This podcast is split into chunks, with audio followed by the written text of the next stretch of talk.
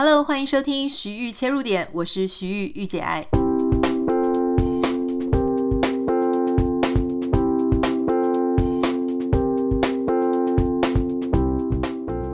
Hello，欢迎收听这一集的节目。今天我们要进行的是 The Why Stories 的这个单元哦。如果你还不太知道什么叫做 The Why Stories 单元呢，这个其实是我们在近期内推出的一个新单元。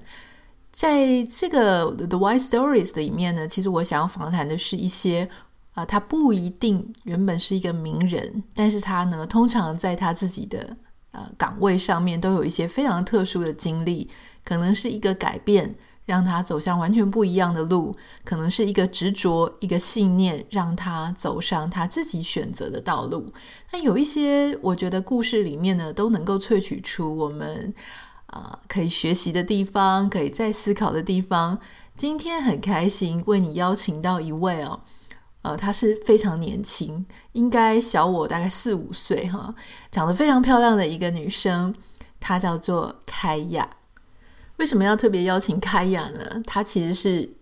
我觉得她是属于那种我们会讲超狂的女孩子，虽然她本人她的个性上不是那种很狂，可是她的背景是非常多人极其羡慕的哈。她是我正大的，应该算学妹啦，比我晚进正大，可是她是大学部就进去了。她在正大的时候呢，是念阿语系，也就是阿拉伯语文学系。后来再到这个美国念硕士，但是他从大学到硕士之间呢，隔了蛮长的一段时间。那他非常令人羡慕的呢，就是他待过的公司都是我相信很多人很向往的，包含阿联酋航空，包含 Hermes 这个精品业，还有 Dior 的精品业，哈，就是有做采购的工作。现在呢，他在非常年轻的时候就已经担任。这个国际媒体的亚洲区总经理，到底这一个啊、这一条路上，这个非常令人觉得不可思议又很羡慕的整个工作职涯的经历是怎么样来的？今天我们就来欢迎凯亚。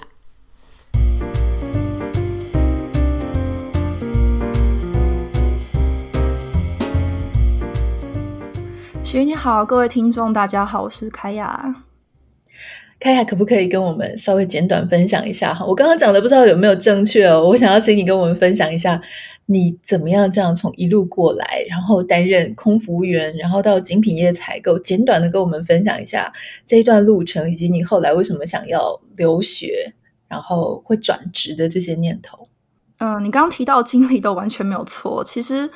嗯，我觉得人生的经历其实很难用很逻辑的方式去解释它，一切都是，嗯，我觉得是一个内心的一个指引。那当然，第一份工作我是阿语系，那那个时候刚刚好杜拜刚开始起飞，然后非常的因缘际会，就是有一天看到，嗯，家人看到，嗯，阿联酋来台湾招考，所以我就那时候第二届吧。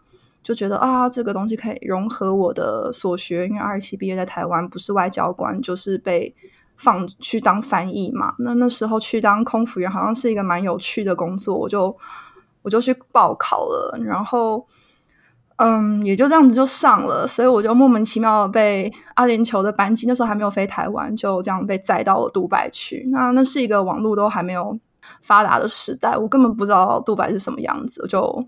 这样子成了一个空服员。那空服员的生活，嗯，很有趣，尤其是那个时候的杜拜，因为那时候 everything is under construction，然后没有大众运输，然后嗯，女权非常的低落，然后嗯，你在一个非常民主开放的台湾，你是很难想象当时一个中东国家的在女性的呃女性在那边生活是有多么的。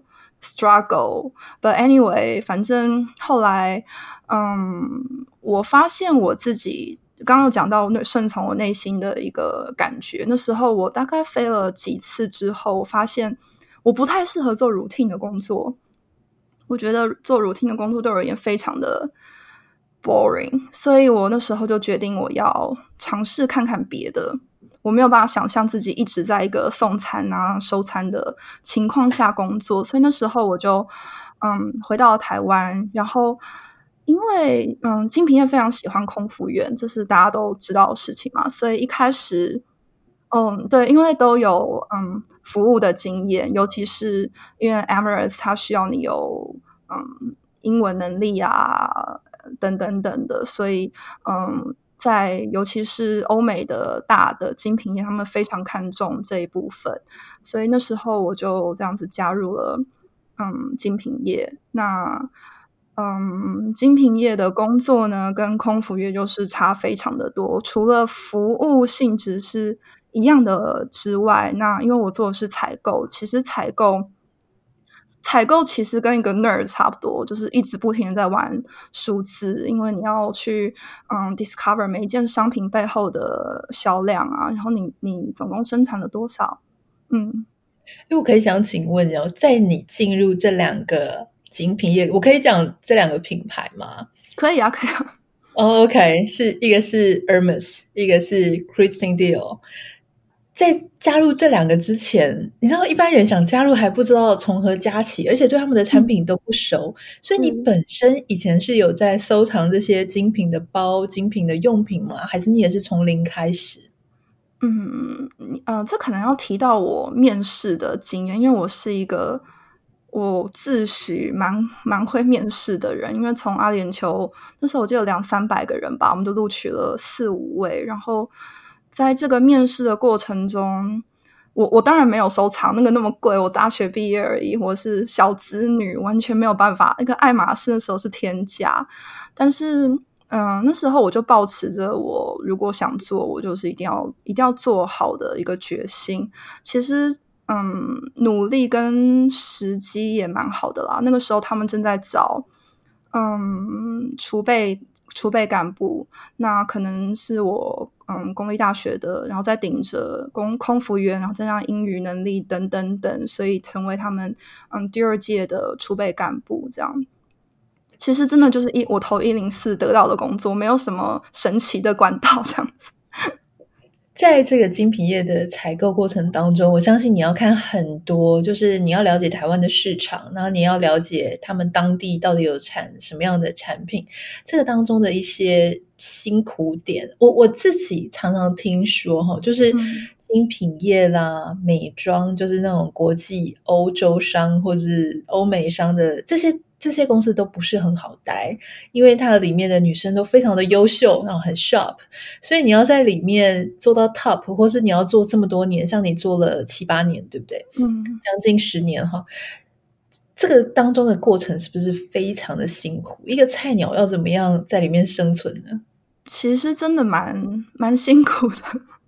对，我觉得。呃，一开始应该是一个瓶颈，因为他毕竟除掉空服员，我发现的不是我的路之外，我发现，嗯，那就是一个大学生的一个傻傻的瓶颈。你觉得，既然老天给了你这个机会，你就是去试一试。那再加上那个时候，嗯，其实刚刚有说里面都是很 sharp 的女生，我觉得没有错。那时候我的主管他非常的反应非常的快，然后他。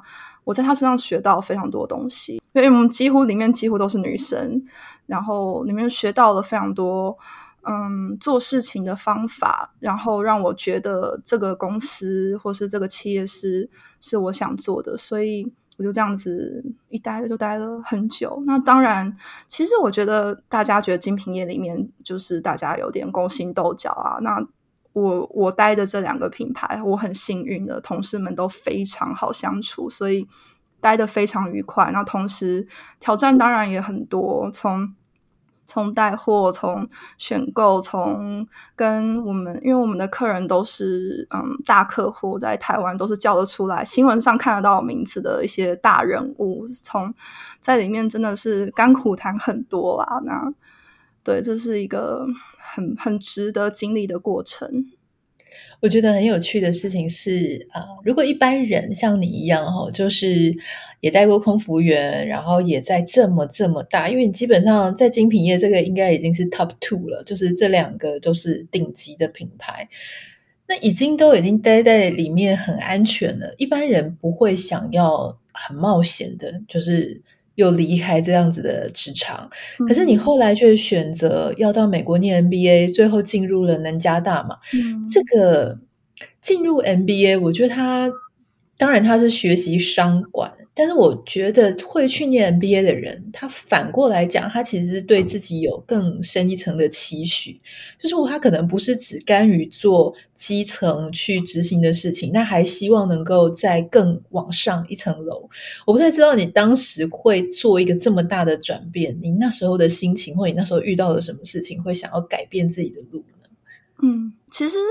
就是回应到一开始我们有聊聊到，就我很害怕做 routine 的工作。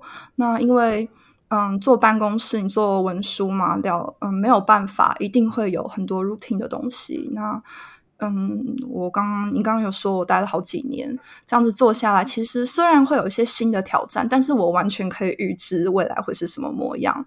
那我是很很怕我看得到未来的样子的。我怕没有刺激、没有成长的环境，所以我在工作，我记得是在最后一年的时候吧，我就发现我开始胡乱做一些很奇怪的 decision，像是我去考滑雪教练的执照，然后我去学一些很 crazy 的课程，然后嗯，我发现我我我事情很快就做完了，我必须要有一些新的嗯。刺激，所以我就开始看看了一些，嗯，例如说 landscaping UCLA 的课程啊，或什么，我必须要做点事情，让我自己更更 occupy 一点。那那时候我就觉得，啊，我既然要去念一个 online 课程，那我何不就去念一个一年的 MBA 再回来？因为，嗯，我一直是很热爱工作的，所以我觉得去念书两年都有点太久了，我觉得一年就够了，所以。那我就我就想说，那就申请看看好了。所以我只投一年 MBA 的课程，也是要抱着这样子的心态，然后去考了 GMAT，然后去考了托福，然后也就上了那个一年的 program。那我也跟我的前前公司讲说，我要去进修一年，可不可以回来之后有没有机会啊？他们也都 OK，那你就去吧。这样一年之后回来，你搞不好成为一个更更更更好的你。然后没想到就是在美国一待就是三年了，这样。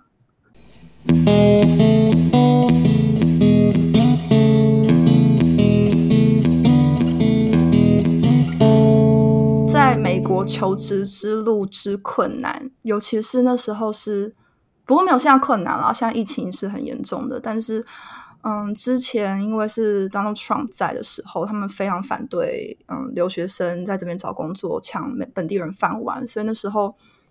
嗯，你如果没有美国身份的话，在这边找工工作是难上加难。那时候我们的同学们一天都是要丢三十几个 LinkedIn invite，然后嗯，五四五十封的 email 跟嗯 offer letter 这样往外寄，然后 networking 这样。嗯，我很幸运的是我在嗯在 program 里面 network 到我们的一个 alumni，然后他是在美国的。呃，media 公司待了一阵子，然后他他觉得我的过去的背景、品牌的背景非常的 solid，所以他就决定把我留在美国工作。这样，嗯，所以当时他就帮你办了这个让你留在这里的工作签证，然后让你留在这里。是的，所以这就是你现在在 LA Weekly 的开头吗？是的。OK，好，我觉得接下来呢，很精彩的事情是啊，哈，就是我们刚刚从一路从空服员，然后到啊、呃、这个精品业，其实同样的原因在让你出国留学，都是因为你在生命当中感觉，哎，开始。不上手的东西做做做，哎，突然就上手了。上手了之后呢，就变成 routine 了。routine 了之后，你就觉得生命失去了意义。所以你说，你说你后来有常常会有一段时间，什么很奇怪，自己觉得很诡异，开始做这个做那个，做什么考滑雪教练啊，做了一堆事情，还上一大堆课程。我想。现在正在收听 podcast 的朋友，大概也都能够 relay 哦，就是说你会有时候觉得说，天哪，我我人生是不是就只是这样而已？我时间好像太多了。以前我必须要从早九点到晚上可能要加班做完的事情，我现在闭着眼睛都可以做了哈。所以在这样子，而且你你原本是想要回台湾，结果诶，你的发生的事情，呃，计划赶不上变化，结果就被留在美国工作。这个工作呢，叫做 LA Weekly 的啊、呃，这个总经理，我不知道是不是一开始就总经理，还是说一开始是呃，就是他也没有给你一个明确的 title 或者什么的，但是就变成媒体业了耶。你要写稿，然后你要找编辑，你要开发创作者，然后开发客户，开发 sponsor。然后我记得你还是从网站架设等等的，而且老实说，我觉得从你的 LA Weekly 现在呈现出来的一些 layout，就是视觉，我就会发现它是蛮美的，而且很简洁、很漂亮，跟一般的媒体，你知道有些媒体真的是超级缺乏美感的。超级缺乏美感的媒体，我是真的定不下去，所以我大概只能定那种什么，呃，《Wall Street Journal》他们蛮干净的那种版面哈，这或是这个《Financial Times》，我也觉得很干净。但是那种乱七八糟，就是一直 pop up 一大堆有的没的，我真的是受不了。可以跟我们分享，就说你后来到了 LA Weekly，然后据我所知，你是要把。加州的生活，原本你们的设定是要把加州的生活带给亚洲人啊，不管是台湾啊、韩国或是其他亚洲各地。可是我有一个好奇，就是你知道，我们从小就看 LA Boys 啊，我们好像对 LA 没有很陌生。我们常常听到加州啊、迪士尼啊，哈，然后呃，这个的 Big Bang Theory 里面，他们也住在 Pasadena 啊，啊，我们也很多人把移民移到 San Diego 或是移到哪里。那你们这个 LA Weekly，他想带给亚洲的是什么？是哪些东西还有我们不知道的？我觉得也也顺便帮我们台湾的朋友或是亚洲朋友来发问。好哦，嗯，其实我觉得洛杉矶这个字眼对亚洲的人来说是既熟悉又陌生，因为就像你刚刚讲到洛杉矶，我们想到我我自己以我自己的个人经历好来说好了，我的。小时候来过美西旅游，那时候旅行社就是嗯什么六天五夜美西旅游、大峡谷、迪士尼、好莱坞 Studio 这样子，好像这些就是洛杉矶了。那我当初来念书的时候，其实我一踏上这个国土，我是非常震惊的。他说：“呃，怎么那么多流浪汉？然后高速公路超脏的，然后地上就是垃圾，然后。”非常多不同种族的人，就是简直就是一个 culture shock。那说好的 La La Land 呢，完全没有。但是我觉得，嗯，真的是住在这边久了，你认识了这座城市，你才知道它背后的原因。嗯，流浪汉很多，因为洛杉矶天气很好，所以流浪汉就是 在这边，你绝绝对不会在 Boston 看路边冬天一堆。在冬天的时候，一堆路边一堆流浪汉，所以然后嗯，这边种族很多，所以 LA 是一个文化大熔炉，所以这边的很多的面向很多元化的发展，甚至音乐啊、艺术、嗯、食物都是非常的蓬勃，你在任何一个地方都找不到。所以其实这些嗯，表面上看起来的一些现象，其实我在这边住久之后，我发现。他们同他们背后的故事，跟一些嗯，这座城市的一些底蕴。那这次我当初在呃梅西五天四夜旅游是绝对看不到的。所以我觉得，其实就是回应到刚刚我说，洛杉矶看起来既陌生又熟悉，呃，又熟悉的一个感觉。那其实除了迪士尼啊，然后好莱坞名人啊这些之外。比如说 Melrose，比如说 Echo Park 这些地方是洛杉矶很大很大，就随便一个地方你就是查房像 Berry Hills 跟 Echo Park 两两个来说好，Echo Park 就是非非常非常的 hippies，然后 Berry 非非常的奢华，这种东西是非常有趣的，很难想象一座城市因为地理位置的不同，展现出不同的地貌跟文化，然后里面因为这样子聚集到的人也完全不一样。那这个就是 L Weekly Asia 想要告诉，嗯，想要带给读者的东西。我们可以用，比如说，嗯，一间越南的餐厅来告诉越南移民在这边后代的故事。然后，我们也曾经访问过拉丁后裔，他们用他们的艺术品讲述他们在这边，嗯，找寻自我身份认同的一些观点。所以，嗯，我们想要把洛杉矶的一些东西的。背后的故事给挖掘出来，而不是只是表象，嗯，报道迪士尼的。当然，那些嗯日常生活我们会报，但是我们更想要说的是，在这边住一段时间，然后慢慢发掘的一些很多元的样貌，给我们的读者们。嗯，我觉得你刚刚讲的很有意思哦，就是说我们以前可能就是比较表浅的在想说啊，我要去那里消费的话，或是我要看一些风景的话，我要看什么？可是事实上，我们常常说加州、加州或是洛杉矶，其实里面的组成，像你刚刚提到的，就是其实越南餐厅很多哈。我在台湾的时候，我很少去吃什么粉啊、河粉啊，可是来这里你会发现，哎，他们煮的这些东西超好吃的。那你光是想，我们比较了解的，就是说，其实早期第一代移民应该是在很久以前，在北加州的那一群淘金的，哈，从华人来做淘金客。那个时候他们是非常穷的，哈。那时候我其实读了这个华人来加州的 移民史，他们其实是有一点半。被骗的留下来了哦，因为人家跟他讲说，你再继续开采啊，你再继续呃挖矿啊，你就可以得到很好的生活。可是他们并没有。那那个是第一代，那后来就有啊、比方说政党啊、他们就是派了很多，带了很多的他们想要培育的人，像我们现在叫得出来的一些党政高层，他们其实是被呃有计划的带来这里去念书。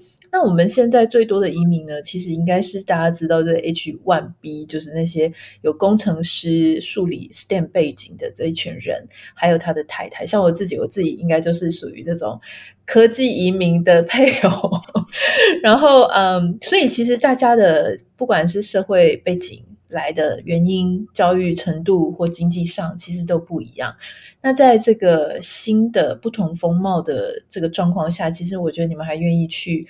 花比较多的篇幅去谈这个文化的部分，这个是我觉得真的很有趣，也会推荐大家哈。如果你想要对美国美西文化多了解深入一点的话，其实可以啊订阅他们的 LA Weekly。你可以在 Facebook 上面，还有 Instagram 有吗？有，就是可以看得到他们哈。好，那最后我想要请教凯雅哈，就是说。其实我觉得你的背景非常特别，这也是我一开始很想要访问你的原因。就是我发现你其实你本身是 native 的台湾人嘛，嗯、那呃台湾长大。然后呢，你就是在台湾工作，可是念的是阿拉伯语系，然后又在阿联酋航空工作过，所以其实好像跟这个中东 也有一些初步的融合哈。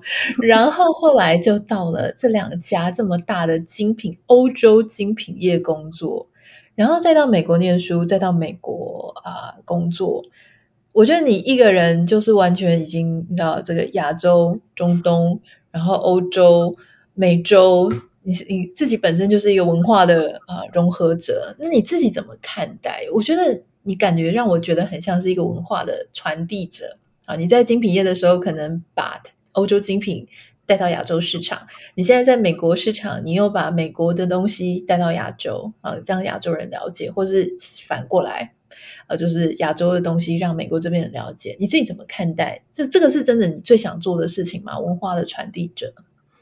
嗯，其实我没有想太多，我并没有以一个我要把文化传递出去的这个使命，听起来文化传递感觉有点严肃，这个使命当做我的毕生志向。但是，嗯，其实我一直觉得。我很希望能出去看看，我很怕被局限住，然后我很我很不喜欢千篇一律的事情。我觉得这让我体会到，其实文化这东西并没有那么的严肃。其实文化就是我想要知道别人在做什么，或者是在另外一个时空背景我看不到的平行的时候，还有其他多其他不同的可能。那时候我。我记得我在上班的时候，我那时候听到，嗯，同事的朋友在美国工作，他们那时候就 work from home。那时候我就觉得，怎么可能 work from home？就是老板不盯着你，有可能吗？那个你在家里面偷懒吃零食，没有人盯着你，这怎么可能？但是这真的就是有可能。你你在美国的 lifestyle 跟就是跟在台湾的 lifestyle 是不一样的。那其实这些都是文化。那嗯，在这边。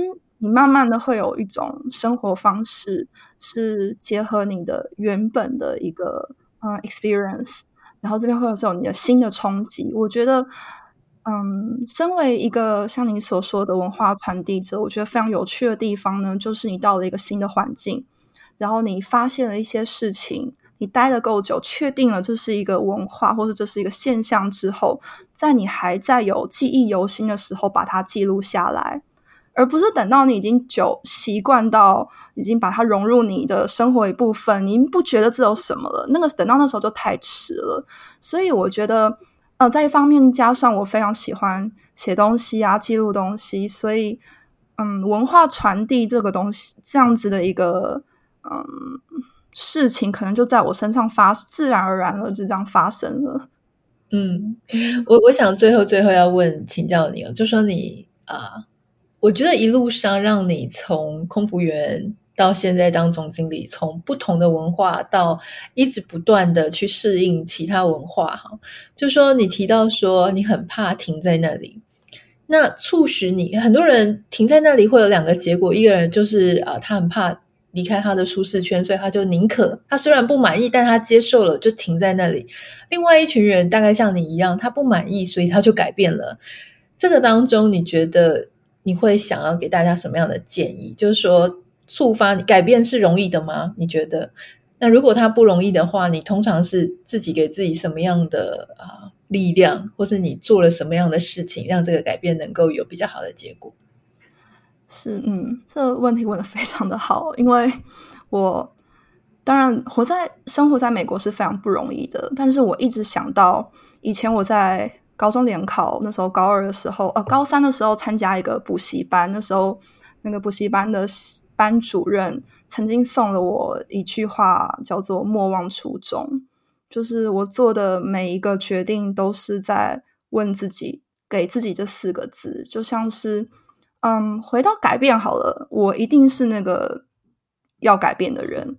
那先改变再说，有问题再解决，这都是我的，这是一直是我做事情的方法。那怎么解决呢？就是魔王初衷。那时候在美国留下来，语言不通，然后嗯，洛杉矶很大，朋友很少。然后你虽然在台湾工作了六七年，但是在这里你从零开始，你没有 credibility，没有人 recognize 你，你的努力不会有人知道。你就算你在那边已经是 mid career 了，你在美国要从头开始来建立起你的基础，这些都是非常非常辛苦的。但是我要这样子就回台湾吗？我当初留下来的不就是想要知道未来有什么可能性吗？所以我一直在用“莫忘初衷”这句话来提醒我自己，就是不要忘记当初的本心。那就算失败了，告诉自己，就是我至少试过了，那我没有后悔。这样子。今天非常感谢开雅。给我们带来这个很励志的故事哦！我相信对现在在收听 podcast 的你呢，应该也会觉得说，嗯，好像隐隐约约、默默的就被鼓励了。如果你现在也在一个想要改变的路上，可是有一点没有勇气，不知道未来会不会对哦，我觉得你可以记得开雅所说的，就是，诶，他的精神是先改变再说，有问题、有困难再解决。当你解决的时候呢，莫忘初衷。我觉得这真的是一个很棒的提醒。如果你对今天的节目有任何想要跟我分享的，或是想要跟凯雅分享的，都欢迎你可以私讯到我的 Instagram 账号 Anita 点 Writer A N I T A 点 W R I T R。也不要忘记帮我们在 Apple Podcast 跟 Spotify 上面帮我们点上五颗星。好，谢谢你。啊、当然刚刚有讲到 LA Weekly，我觉得它也是一个很不错的媒体，也欢迎你可以去它的 Facebook 上面订阅它。那我们就下次见喽。拜拜。